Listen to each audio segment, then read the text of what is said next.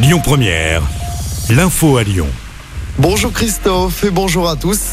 La bataille des retraites se poursuit aujourd'hui à l'Assemblée avec l'examen en commission de la proposition de loi du groupe Lyot, proposition de loi qui vise à abroger le texte du gouvernement. Je rappelle que l'intersyndicale appelle à une nouvelle journée de grève et de manifestation mardi prochain. Dans l'actualité locale, les suites de ce drame en Nord-Isère, un homme avait écrasé un jeune homme de 21 ans sur fond de conflit de voisinage. C'était à samedi à Charvieux, à Chavagneux. Le suspect de 32 ans a été mis en examen écroué pour meurtre et tentative de meurtre.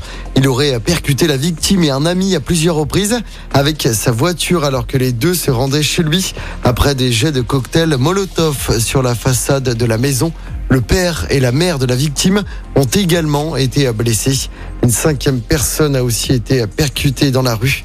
La nature du conflit de voisinage n'a pas encore été communiquée. L'Ogdounoum, musée et théâtre romain de Lyon, vient de dévoiler sa programmation pour cet été. Et les festivités sont chargées. Journée européenne de l'archéologie les 17 et 18 juin. Des balades sur le site et dans la ville pour redécouvrir le passé antique de la ville de Lyon. Des ateliers botaniques et de poterie également. Tout cela guidé par une préoccupation attirer des publics non spécialistes et notamment les enfants. Claire Iselin, directrice du musée, nous explique cette ambition. On l'écoute. Ce qu'on vise essentiellement dans la politique du musée, c'est d'être accessible au plus grand nombre, qu'on puisse venir sans nécessairement avoir euh, un bagage d'histoire, en études d'histoire, ce genre de choses, c'est très important. Et plus particulièrement, on cible le secteur familial, en fait, les familles, euh, parce que euh, on peut trouver en fait à l'autonome de tout pour tous les âges. On peut accompagner son enfant, on peut laisser faire un atelier ou une visite guidée. et pour nous, je pense que c'est assez important en fait de sensibiliser le jeune public à la question du patrimoine souvent quand les enfants apprécient en fait le musée, qu'ils s'y sentent à l'aise, ils viennent avec leur famille ensuite, puis ensuite ils reviennent plus tard. je pense que c'est un devoir euh, euh, de, service public éducatif euh, important. Et dans cette lignée, le musée a dévoilé sa prochaine exposition temporaire à partir d'octobre. Les aventures de Bricus Maximus, une traversée de l'Empire romain reconstituée en Lego. C'est parti aujourd'hui pour les Mythes Fourvières, le festival qui va durer jusqu'au 28 juillet prochain. On retrouvera notamment Imani Dissis, Florence Foresti, Benjamin Biolay, Michel Polnareff, Zazie ou encore la lyonnaise Pomme. On vous a mis le programme complet sur notre site et notre application.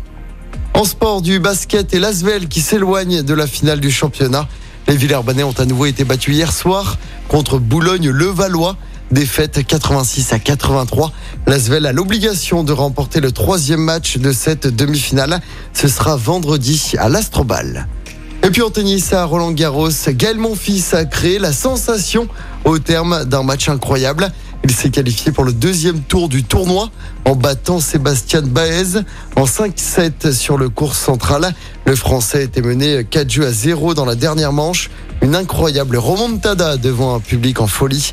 Aujourd'hui, on suivra notamment notre lyonnaise Caroline Garcia. Elle affronte la russe Blinkova au deuxième tour. Écoutez votre radio Lyon Première en direct sur l'application Lyon Première, lyonpremière.fr et bien sûr à Lyon sur 90.2 FM et en DAB+. Lyon Première